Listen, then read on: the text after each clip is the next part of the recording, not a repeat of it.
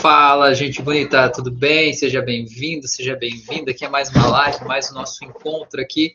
E eu, eu me chamo Rafael Vielewski, né? Eu sou formador de terapeutas, ou seja, eu capacito pessoas que ajudam a melhorar a vida de outras pessoas. E na live de hoje eu quero te ajudar a entender que o resultado do teu paciente não é responsabilidade tua, tá?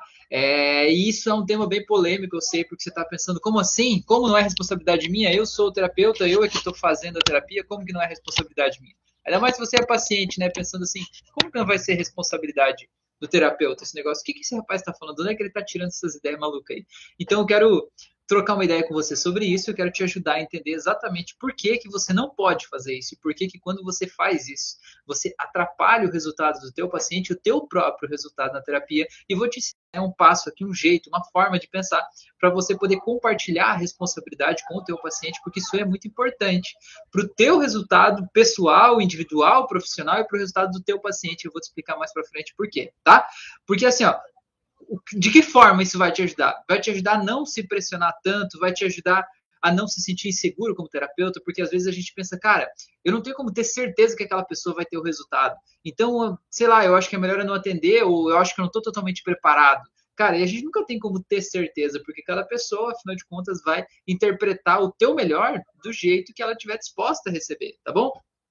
É, e quando o paciente sente que você está fazendo força para a terapia dar certo, que é você quem vai fazer o resultado acontecer, ele relaxa e ele não faz a parte dele, tá? Então é sobre isso que é o tema da live de hoje. Eu vou te dizer aqui sobre o que, que não é esse conteúdo de hoje. Esse conteúdo, de hoje. esse conteúdo aqui de hoje não é uma forma de você poder ser irresponsável, de você fazer qualquer coisa com o teu paciente, de você não ter ideia do que você está fazendo, fazer uma terapia mal feita. Não é isso também não é uma forma de você poder ficar né, de braço cruzado e não se qualificar mais, não ir atrás de mais formações, não ir atrás de se melhorar enquanto pessoa, enquanto ser humano, enquanto terapeuta. Também não é uma forma de você culpar o paciente, né? Dizer, ah, a culpa é dele, ele que está com esse problema, ele não fez a parte dele, ele não se esforçou o suficiente, então ele que está errado, ele, ele, sempre ele, né? E você está isentando do processo. Também não é isso. E também não é um jeito de você tirar o corpo fora do processo da terapia. É, na verdade, o que, que eu quero fazer aqui? Eu quero te fazer entender exatamente onde é que é o limite, onde é que é o teu lugar certo, qual é o espaço que você tem responsabilidade e a partir de qual ponto você tem que compartilhar responsabilidade com o paciente. É sobre isso que a gente vai falar aqui hoje, tá bom? O Rian tá aqui no YouTube, falou muito top, aqui de Primavera no Pará, acompanhando essa grande live. Que legal, meu amigo, que bom que você tá aí, meu. Seja bem-vindo aí. Gente, se vocês tiverem alguma dúvida, alguma questão que vocês queiram contribuir, coloque aqui, manda uma pergunta aqui que, né, é, sempre que, que mandar aqui eu vou fazer o possível para responder para vocês aqui, tá bom? Para a gente construir junto esse conteúdo aí. Mas já aproveito e pergunto isso para vocês que são terapeutas. Vocês já aprenderam a compartilhar responsabilidade com o paciente? Compartilhar responsabilidade pelo resultado com o paciente? Porque eu levei muito tempo para fazer isso. Eu achava assim que quando o paciente me procura e ele me paga para ajudar ele a resolver um problema, eu é que tenho que resolver o problema dele. E, cara, não sou eu que tenho que resolver. Eu vou ajudar ele a identificar onde é que está o problema, mas é ele que vai escolher, quando ele toma consciência disso, se ele vai soltar aquele problema lá ou não vai. E é um direito dele ficar bem amarradinho e grudadinho com o problema dele, se ele quiser, tá tudo bem. Mas a gente precisa dar consciência para ele sobre isso, tá bom? Então, o benefício disso, né, desse tema que eu vou falar aqui hoje para vocês, é você compartilhar a responsabilidade, porque assim, vou dar um exemplo, tá? Vou dar um exemplo lá no começo da minha carreira que eu acho que ilustra bastante isso, esse tema aqui de hoje. Lá no começo da minha carreira, uma pessoa me procurou, me indicou, na verdade, foi um massoterapeuta, esse massoterapeuta me indicou para fazer um processo de terapia com hipnose para essa pessoa parar de fumar. Aí eu peguei e fui lá todo felizão da vida. Falei, cara, isso é maravilhoso. Hipnose, parar de fumar, tem tudo a ver e tal, vai dar certo, vou lá. Eu vou fazer essa pessoa parar de fumar. já começou errado, né? Você sabe que já começou errado aí. Pera, deixa eu trocar meu fone, que eu tô com o fone errado aqui. É, sabe que aí já deu errado, né? Emília, boa noite, Emília, seja bem-vinda aí. É, o que que aconteceu, né? O que que aconteceu nesse processo aí? A pessoa era uma mulher, essa mulher já tinha seus 50 ou quase 60 anos. E aí, por que, que ela estava querendo parar de fumar? Porque ela foi no médico e ela fez um exame de rotina lá, e o médico fez um exame, avaliou o pulmão dela lá, enfim, todo o estado de saúde, e falou para ela o seguinte: olha, se você não parar de fumar, você vai morrer, porque a situação tá, tá ruim aqui, tá feia, você tem que parar de fumar. Beleza. Aí ela comentou isso com a terapeuta dela, massoterapeuta, essa massoterapeuta falou: não, hipnose legal, Rafael vai te ajudar e tal, vai lá. Aí ela veio para uma sessão. Logo de cara, logo de cara, ela já pediu desconto, que já é um um forte indício, um forte sinal de que a pessoa não está dando valor para o teu processo quando ela já pede desconto assim de cara, né, na chegada. É, eu não sabia disso antes, né? E aí é legal quando a pessoa pede desconto você fazer perguntas para entender o porquê daquilo ali, se é realmente falta de dinheiro ou se aquilo ela não está vendo o valor, porque sempre que a pessoa acha caro, ela não está vendo o valor do teu processo, certo? Então você precisa entender que se ela não estiver vendo o valor do teu processo, não adianta você baixar o preço, porque ela não vai ter a transformação, ela precisa estar convencida de que o teu processo vale aquilo ali, certo? Aí, beleza. Então, o que, que aconteceu? Eu fui lá atender a mulher, né? Dei o desconto para fechar, não, claro, bem no começo, né? Da, do, do, meu processo. Falei, vou lá, vou dar um desconto. Dei o desconto, fui lá, fiz a sessão, dei o meu melhor, na única sessão, na né? sessão única que eu fazia naquela época. Dei o meu melhor, entreguei tudo, fiz regressão, fiz ponte ao futuro, fiz dessensibilização, criei novos hábitos, dei uma âncora para ela, fiz de tudo e tal, beleza. Ela, nossa, tô bem, tô tranquilo e tal. Saí de lá, fui para casa. Outro dia perguntei, como é que você tá? Né? Como é que foi? Ela falou assim, Rafael, e era tipo nove da manhã. Ela falou, Rafael, eu já fumei cinco cigarros hoje. E ela fumava só um de manhã antes de trabalhar, já tinha fumado cinco. Eu falei, caraca, meu, o que tá acontecendo aí, né? É, e aí que eu fui entender, né? Que, na verdade, ela, o cigarro não era o problema real dela. O problema real era uma emoção que ela estava descontando no cigarro. Embora tenha feito regressão, tenha ressignificado aquilo lá, ela não tinha tomado a decisão de mudar. Porque, cara, um vício, um vício como cigarro, um vício que acompanha você há anos, no caso dela era quase 30 anos fumando, é uma coisa que o gatilho está muito forte, os disparos desse gatilho no dia a dia, eles estão sempre presentes ali. Você precisa estar totalmente consciente de que é isso que você quer e focar toda a tua força nisso para você. Quando aquele disparo do gatilho acontece, por mais que a gente dessensibilize na terapia, alguma coisa às vezes fica, às vezes tem um gatilho que a gente não viu, às vezes o gatilho dispara mais um pouquinho mais fraco, sabe? E quando aquilo dispara, você tem que estar absolutamente certo de que você quer parar certo? Porque se você não está absolutamente certo, quando aquele gatilho dispara, você diz assim, ah, olha, aquela vontadezinha veio de novo e tal, e aí você vai mergulhando né, naquela vontadezinha tão sedutora e você vai. No caso dela, o que, que eu entendi depois? É, ela não queria parar de fumar. Quem queria, quem disse que ela tinha que parar de fumar o médico certo? Quem queria que ela parasse de fumar era o médico, não ela. Ela não estava preparada para isso, ela não estava disposta a isso. Ela não estava disposta a fazer as mudanças que ela precisaria fazer na vida dela para soltar aquelas dores que ela estava descontando lá no cigarro, entendeu? Então, ela precisava realmente soltar aquilo ali. E, só, e, a gente só solta quando? A gente só solta quando a gente está preparado para isso, né? Eu digo assim, a gente só muda quando já doeu o suficiente. E quando é que é o suficiente? Cada um sabe o seu o suficiente. Cada um sabe o seu. Tem gente que vive uma situação ruim e só de sofrer um pouco naquela situação, já diz, cara, isso não é para mim. Chega, né? Isso não é para mim. Chega, eu vou embora, né? E sai e muda. E tem gente que vai aguentando um pouco mais, um pouco mais, um pouco mais, um pouco mais, até que ela de repente está sobrecarregada no meio daquilo lá. Cara, e ela só vai sair de lá quando ela estiver preparada, né? Quando doeu o suficiente aquilo lá, porque a dor é o nosso professor, é o nosso aprendizado que faz a gente seguir em frente, tá bom? MRQP falou: durmo escutando você todas as noites. Gratidão. Que legal, pô. Fico muito feliz de saber isso. Que bom. Espero que possa estar realmente te ajudando a se sentir melhor, tá bom? A Emília falou: tenho dúvidas quanto à hipnose para abuso infantil sobre a abreação. Mas, Emília, no teu caso, a tua dúvida é se a hipnose vai resolver o trauma do abuso infantil? Ou você, como hipnoterapeuta, tem medo de conduzir uma criança, né? Ou um adulto, enfim, e o medo da abreação que essa pessoa vai ter e você não saber como lidar com isso, tá? Me conta aí para mim, para eu entender certinho, né? Qual que é essa dúvida para a gente destrinchar esse bagulho louco aqui, para a gente falar, falar certinho sobre isso, tá bom? Enquanto você escreve aí, né, eu já vou, vou para o próximo item aqui, para a gente não perder tempo aqui, tá? Mas eu quero a tua, a tua visão aí, Emília, tá bom? É, uma outra coisa aqui, ó, é que você quando você puxa para você a responsabilidade pelo tratamento, é, você não está deixando claro para o teu paciente a responsabilidade dele no processo. Então, nesse caso aí dessa minha paciente antiga aí, não estava claro para ela a responsabilidade dela no processo de parar de fumar. Ela achava que ela ia procurar um hipnoterapeuta, essa pessoa ia olhar para ela e dizer assim, 3, 2, 1, durma, a partir de agora você não fuma mais. E quando você abrir os olhos, você é uma ex-fumante. Cara, não é assim que funciona, né? A pessoa fumou 30 anos da vida dela, toda a vida adulta ela passou fumando. Não é assim instalar os dedos e o negócio desaparece de lá. Existe um caminho. Eu sempre digo assim, é muito mais fácil você conseguir abandonar um vício com um acompanhamento do que sem. Mas o acompanhamento em si, por melhor que seja, ele não consegue por si só fazer você abandonar um vício, porque isso é uma coisa de dentro para fora, certo? De dentro para fora, não de fora para dentro. A Emília falou ali, como hipnoterapeuta, tenho receio de trazer as emoções, ou qual metáfora usar. Legal, Emília, isso é, é, muito legal você trazer esse assunto aqui. Eu gosto muito da gente falar sobre né, essas técnicas assim.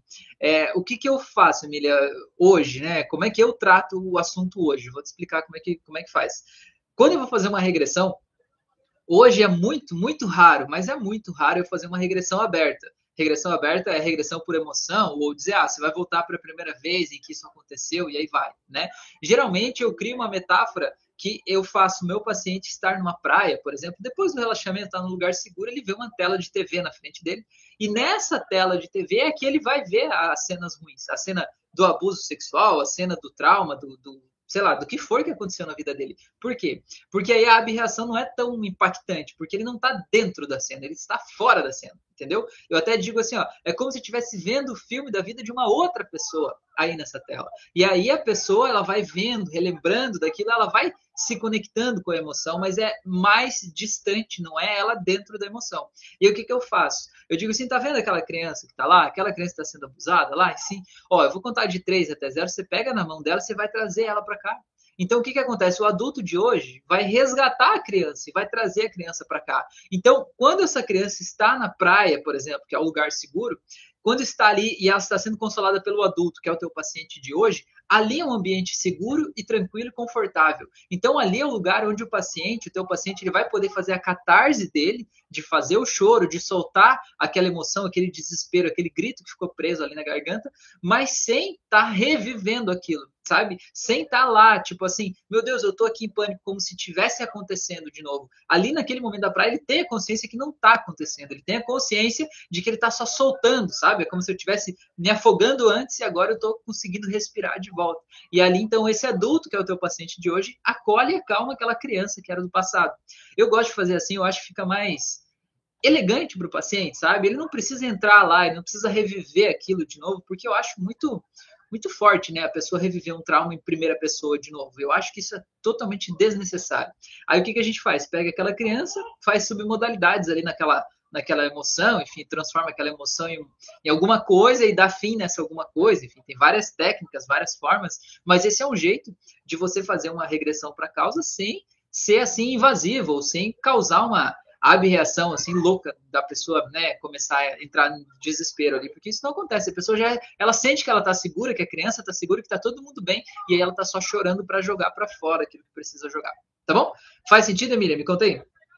Então vamos continuar aqui, ó. É, outra coisa que acontece quando você deixa claro para o paciente a responsabilidade dele, certo? É que ele valoriza mais a tua terapia, por mais que você ache isso aí, é, que isso não é verdade mas ele valoriza mais a tua terapia, sabe por quê? Porque ele te entende, ele entende que você é um profissional, porque você não está prometendo algo que às vezes ele sabe que sabe, a pessoa fuma 30 anos, pegando esse exemplo de fumar, né? Fuma 30 anos, ele sabe que não vai ser assim, né? Do dia para noite, estalar os dedos e aquilo vai desaparecer. Com algumas pessoas que são sonambúlicas, 20% da população, uma sugestão direta pode realmente fazer a pessoa parar de fumar em uma única sessão, Porém, contudo, todavia, no entanto, entretanto, muitas vezes acabam ficando emoções aí que a pessoa estava descontando no cigarro, que ela não vai conseguir descontar mais ali no cigarro, porque, por exemplo, você fez uma terapia de aversão ao cigarro. E aí, o que, que você está fazendo? Você está criando um problema para a vida dessa pessoa, porque aquela emoção que ela descontava naquela válvula de escape, agora não está mais podendo descontar lá. E aí o que vai acontecer? Ela está virando uma bomba relógio, entendeu? Ela vai descontar em outro lugar. Então, é por isso que é legal a terapia você ir lá na causa e ressignificar as emoções mesmo, né? Então, a pessoa, ela entende a responsabilidade dela no processo. Ela entende que foi o jeito que ela viveu, que ela cresceu, o jeito que ela aprendeu, o jeito que ela olhou para a vida, o mapa de mundo que ela criou dentro dela, que aí sim construiu aquele problema que ela está vivendo hoje. E aí, quando ela entende isso, ela entende que é ela que tem que desconstruir. E que o terapeuta é tipo um GPS do carro que está ali para guiar ela nesse processo de reconstrução. Mas não é ele que destrói o que ela criou. Ele ajuda ela a perceber o que tem de errado, né? Com o olhar de hoje. Por quê? Porque quando a gente é criança, a gente, a gente cria interpretações do mundo que são infantis. Porque é isso que a gente faz, a gente é criança. A gente cria uma interpretação infantil do mundo. Só que a gente vive a vida adulta e a gente não atualiza essa interpretação. Ela fica lá com uma crença lá dentro. E a gente continua repetindo um padrão infantil na vida adulta. É por isso que a gente não prospera, por isso que a gente não ganha dinheiro, por isso que a gente se sente carente, por isso que a gente fica querendo é, é, se doar demais nas relações para tentar compensar uma carência para ser aceito pelas pessoas, né? Tudo isso é uma relação infantil que a gente leva para a vida adulta. E a gente precisa em algum momento atualizar isso. E a terapia serve para isso, né? A gente como terapeuta faz exatamente isso, tá bom? A Emília falou aqui, achei ótimo, vou fazer dessa forma. Legal, Emília, depois conta pra gente aí como é que foi, tá? A Gilda, dona Gilda Bernadette, coisa linda, hein? Legal, professor Rafael, mais uma vez uma live muito esclarecedora. Vou colocar o paciente em lugar seguro sem provocar tantas abreações, é incrível. Senti curso essa experiência, foi muito legal. Pois é, a Gilda fez meu curso aqui, né, final de semana passado, retrasado, sei lá, a gente estava junto aí, né? Que legal, menina, fico muito feliz. E aí, Gilda, tá praticando muito aí? Conta aí para nós, como é que tá? É, é, muito legal, eu sempre digo que não existe um jeito porque tem gente que quer começar a fazer terapia e pensa assim, cara, quando eu estiver preparado, eu vou lá. Esse momento você nunca vai estar preparado enquanto você não começar. Você tem que começar para botar a roda girar e aí depois você vai estar preparado à medida que você vai caminhando. É tipo assim, eu só vou andar de bicicleta quando eu estiver completamente equilibrado. Cara, a bicicleta não fica equilibrada parada. A bicicleta só tem equilíbrio andando, entendeu? Então você tem que começar a andar. E aí o equilíbrio vai estar lá, você tem que confiar que o equilíbrio está lá. E a gente vai melhorando no caminho, no processo, né? Tá bom? Então vamos lá. Quando o paciente ele entende que você está mostrando para ele que foi ele que criou o problema, que a responsabilidade por sair de lá é dele, que você não está prometendo uma cura milagrosa do processo dele, que você está ajudando ele a se conhecer e se entender, ele te valoriza mais. Porque você não está só você com aquela ideia de eu vou tirar o mal de você, mas eu estou te ajudando a se conhecer. Entende? E aí a pessoa te leva mais a sério, a pessoa te indica mais para outras pessoas, entendeu? E quando essa pessoa te indica mais para outras pessoas, o que, que acontece? Você ganha mais dinheiro, você ganha mais pacientes, né? Você, de alguma forma, acaba crescendo mais, evoluindo mais na tua profissão, na tua carreira, e você é reconhecido como um profissional mais qualificado, porque você está ali dizendo para a pessoa exatamente o que pode e o que não pode ser feito. Você não está prometendo né, algo que você não possa cumprir, tá bom? É, e outra coisa também, o paciente, quando ele entende a responsabilidade dele no processo, ele te procura de novo, tá? Que nem nesse caso dessa mulher que eu falei lá no início da minha carreira, é óbvio que ela não me procurou de novo, porque para ela ela passou a fumar mais depois, né? Passou a fumar mais depois daquela sessão lá, daquele jeito lá, porque ela não estava preparada para aquilo ali, ela não queria aquilo ali, certo? Ela não estava preparada para assumir a responsabilidade dela. Ela queria dizer assim: ah, eu tentei, né? Eu tentei, o médico falou lá que eu ia morrer, eu tentei, mas não deu, né? Enfim, é isso. Mas o que, que acontece? Por exemplo, eu atendi uma outra pessoa, um senhor também de 60 e alguns anos, e ele já estava, quando ele chegou para mim, ele já estava há 12 dias sem dormir. Tipo, ele dormia uma hora por noite. Sério, chegou no estado deplorável. Sabe quando você vê que a pessoa não tá ali, tá com o olho viajando, assim, tava longe, sabe? Ele ouvia um pouco, um pouco ele não ouvia, porque tava com sono, perdido, confuso. E aí, cara, todos os nossos sistemas vão começando a falhar quando a gente não dorme, né? Vai virando uma bagunça aqui dentro da gente. Eu já tava 12 dias sem dormir. Aí fui lá, fiz a primeira sessão com ele, voltou para casa, dormiu que nem um anjinho, tranquilo, sossegado, de boas tal. Beleza, ele voltou, e aí, aquela semana foi tranquila, assim. Aí ele veio para a segunda sessão, na segunda sessão ele veio, aí reforçou tudo que a gente fez lá na primeira, e ele se sentiu ainda melhor, foi para casa, dormiu bem, ficou tranquilo e tal. Aí o que, que aconteceu? Passaram, sei lá, um. E aí essa terapia era duas sessões, né? Esse pacote era de duas sessões. Passaram, sei lá, uns 15, 20 dias. Aí essa, esse senhor me mandou uma mensagem, falou assim: Rafael, olha só, é o seguinte, Aconteceu uma coisa lá no meu trabalho e eu percebi que quando aconteceu aquilo lá, isso influenciou diretamente o meu estado interno, né? Eu fiquei inseguro, fiquei com medo de umas coisas e por isso eu não dormi à noite. E aí, como eu dormi mal, ele não, não é que ele não dormiu, ele dormiu teve uma dificuldade em dormir, né? Ele não dormiu uma hora que nem as outras vezes, ele dormiu, sei lá, seis horas. Mas ainda assim ele sentiu que era um problema, ele percebeu, ele tomou consciência do estado interno dele, entendeu? Ele passou a se observar. E ele disse assim, Rafael, olha só, eu percebi aqui, ó, que isso aqui me incomodou, né? Isso aqui me incomodou e tá querendo atrapalhar o meu sono. Então já para não, para aquilo não começar a não acontecer de novo, para garantir esse estado bom que eu estou sentindo aqui agora, eu quero fazer mais uma sessão. Olha a diferença Ele podia, né? Se ele não tivesse consciência da responsabilidade dele no processo, o que, que ele ia dizer? Ele dizer, Rafael, 15 dias depois ele dizer assim, Rafael, essa terapia aí não funcionou porque agora eu tô voltando a ter problema aqui de insônia e tal. E não foi isso que aconteceu, certo? Entende? Eu nem cheguei a falar isso para ele, mas ele entendeu que a responsabilidade era dele. Ele disse, cara, olha só, eu me observei e vi que aconteceu um negócio que foi fora do comum e me incomodou. E eu quero resolver isso já. Entende a diferença? É, é, é, muito legal, que nem assim quando. Vou dar um exemplo né, de por que, que a gente tem que compartilhar a responsabilidade com o nosso paciente. É que nem assim, por exemplo, imagina que você contrata uma pessoa para limpar a tua casa, né? Diarista, por exemplo, vai uma vez por semana aí na tua casa, vai na quarta-feira, por exemplo. A pessoa vai lá, limpa toda a tua casa. Na quarta-feira fica tudo limpinho, ilustrado, brilhante, tudo maravilhoso, cheiroso, tudo no lugar, beleza? O que, que acontece? Se você não entende que a responsabilidade por manter aquela casa limpa é tua, na quinta-feira tá tudo virado no nojo de novo. A roupa já tá jogada na sala, tá tudo tudo a louça suja, né? Tá tudo jogado lá. E aí você vai passar uma semana inteira com a tua casa imunda porque você não tá fazendo a tua parte, não tá fazendo nem o mínimo. E você tá esperando a pessoa chegar na outra quarta-feira, porque afinal de contas, a responsabilidade por manter a tua casa limpa é da diarista e não tua. Entende? Aí com esse pensamento, você passa a maior parte dos dias com a tua casa suja. Vai ter um dia na semana só que ela vai estar limpa, que é o dia da diarista, seria o dia da terapia, no caso, né? Então, por que, que a gente precisa passar essa responsabilidade para o paciente? Para ele se manter bem, para ele não ficar escravo de você, não ficar refém do teu processo, e ele se manter bem ao longo do processo, ele se ouvir, se conhecer, entender que ele precisa, de alguma forma, fazer a parte dele para isso dar certo, tá bom? Espaço Reiki Oficial falou: meu professor, melhor cara do mundo. Ah, que legal, coisa linda, muito bom, gratidão. É, o Rian falou: o fator crítico ainda é utilizado? Cara, assim, ó, fator crítico.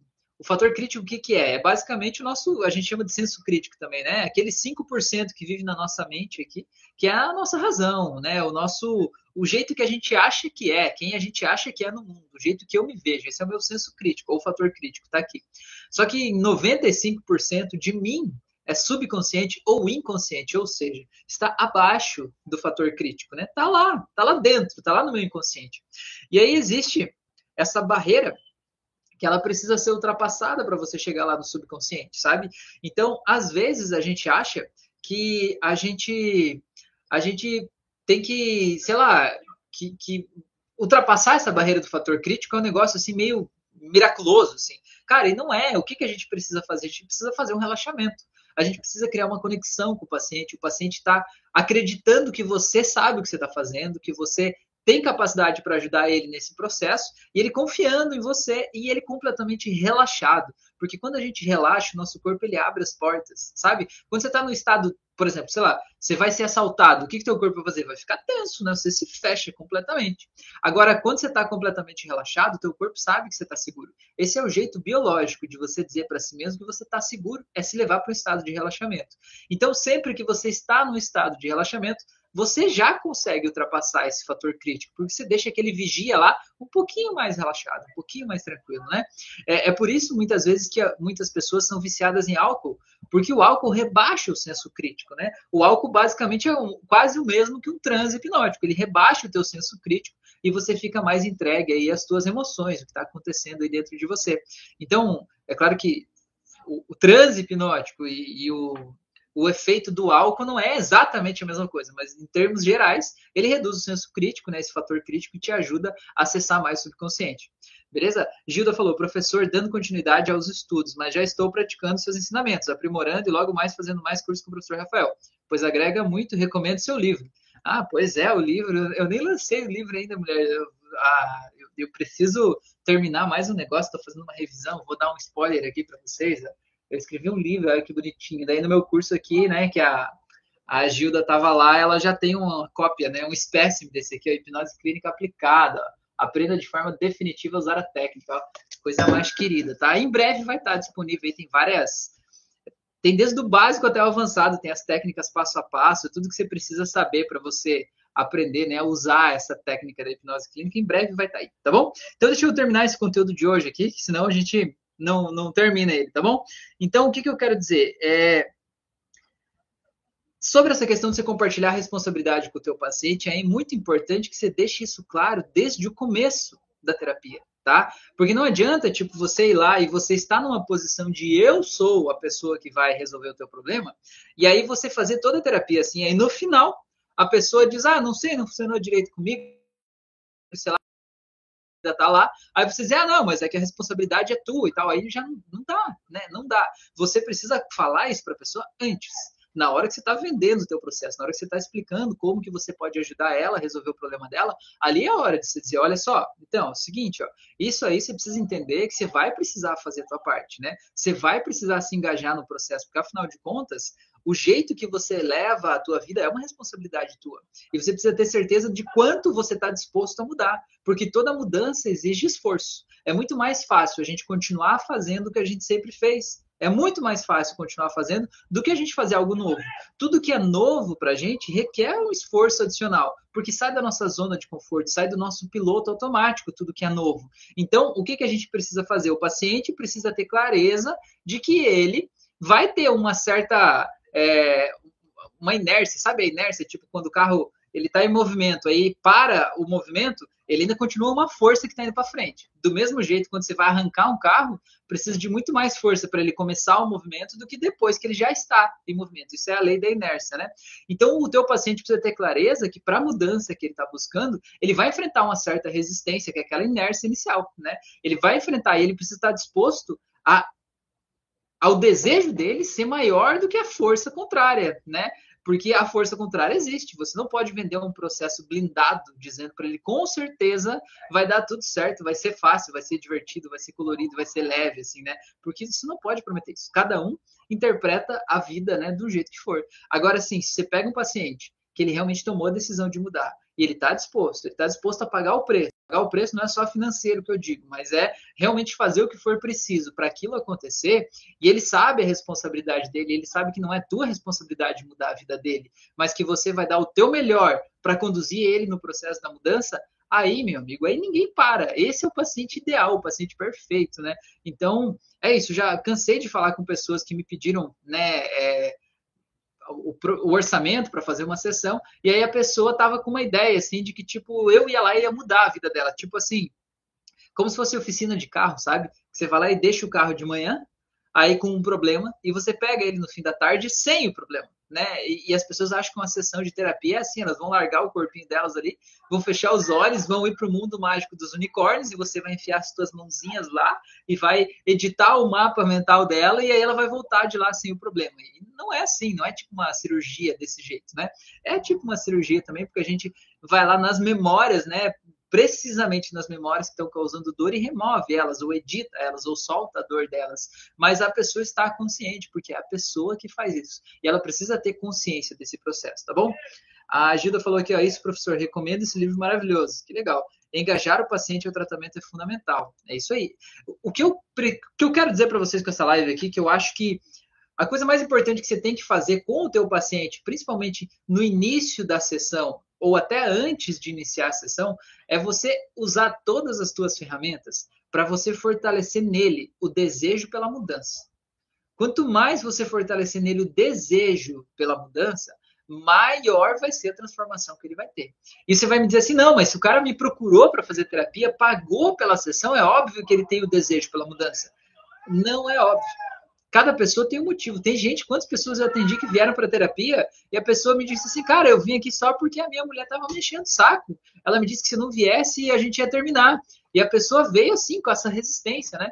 Aí eu disse, pô, sinto muito por isso que você está aqui, por esse motivo, né? Mas que bom que você veio, né? E aí a gente vai criando uma linha de, de de contato, né, de criar o rapport ali e fortalecendo essa pessoa desejo de dizer, olha só, mas já que você está aqui e a gente vai ficar duas horas juntos, que é o caso da minha sessão, vamos aproveitar esse tempo para fazer o melhor para você, não o melhor para ela, porque quando a pessoa, ah, eu estou vindo pela minha esposa, já vem com ranço, né? Não, vou fazer o melhor para você, pô. Me deixa te ajudar a reescrever as tuas histórias de vida, as coisas que estão aí no teu passado e tal. Vamos lá. E aí, quando você fortalece né, o desejo da pessoa em realmente querer passar por aquelas transformações e mudar aquilo ali, esclarece para ela de que forma o teu processo funciona, de que forma ela vai poder se sentir depois do teu processo, né? E fortalece nela o desejo, a vontade de querer isso para a vida dela aí essa pessoa ela vai se entregar para o processo, ela vai fazer o processo acontecer. Entende que esse caso que eu dei, né, de um paciente que veio porque alguém mandou ele, se eu só faço o processo colocando as ferramentas sem fazer essa fala inicial, sem me conectar com ele, você entende que ele ia lutar contra o processo? Porque ele estava ali de má vontade, não estava ali porque ele queria, estava ali porque alguém mandou, entendeu? E é só para evitar uma outra dor maior, que é a pessoa ficar buzinando no ouvido dele em casa lá, entendeu? Então você precisa fortalecer o desejo, que quando você fortalece o desejo, a pessoa faz acontecer e você guia ela nesse processo, tá bom? É, uma outra coisa que é importante você colocar aqui, né? Entender que promessa de cura no Brasil é crime, tá? Então você não pode prometer, ah, eu vou curar a ansiedade, vou curar a depressão, vou curar a fibromialgia, porque está no Código Penal, inclusive, definido como crime, o curandeirismo. Então, cara, a gente não cura nada. A gente faz um tratamento, a gente auxilia a pessoa no processo, né? A gente está ali para é, controlar uma situação, mas não para curar, tá? Então, nunca vendo promessa de cura. Então, quando você já está vendendo um tratamento, um processo de auxílio, né, ou uma terapia complementar de entende-se que a pessoa já está fazendo uma outra terapia que essa é complementar, já tira um pouco daquela responsabilidade do eu tenho que fazer acontecer, né? E a outra coisa, né, que eu quero convidar vocês para fazer aqui agora no final é para, se você chegou nesse vídeo aqui e você ainda não está inscrito no meu canal, se inscreva no meu canal, curte o vídeo aqui, ativa as notificações aí do canal para você receber né, os conteúdos aqui.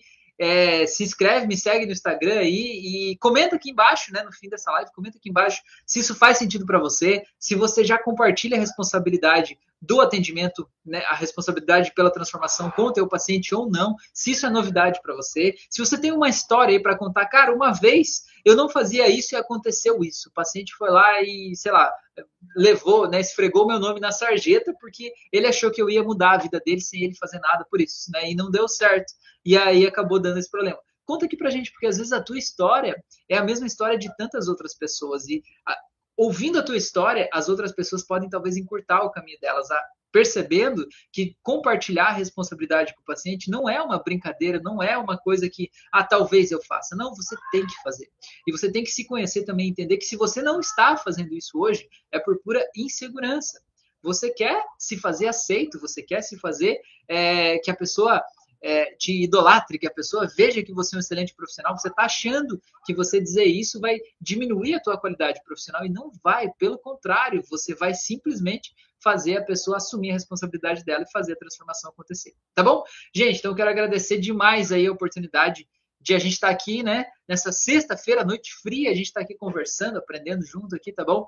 Agradeço demais a atenção de vocês aí. Compartilhe esse conteúdo aí com as pessoas, né? Os terapeutas que você conhece aí, quem sabe isso pode ser o que falta para fazer aquela virada de chave na vida deles, tá bom? E me segue aqui que tem vários conteúdos, toda semana com conteúdo novo. E eu estou pensando em fixar agora as minhas lives aqui na segunda, quarta e sexta, às 10 da noite, tá? Então, toda segunda, quarta e sexta, às 10 da noite, cola aqui que a gente vai estar junto, discutindo, aprendendo, conversando aqui, tá bom? Grande abraço para todos vocês aí, durmam bem, se cuidem e até a próxima.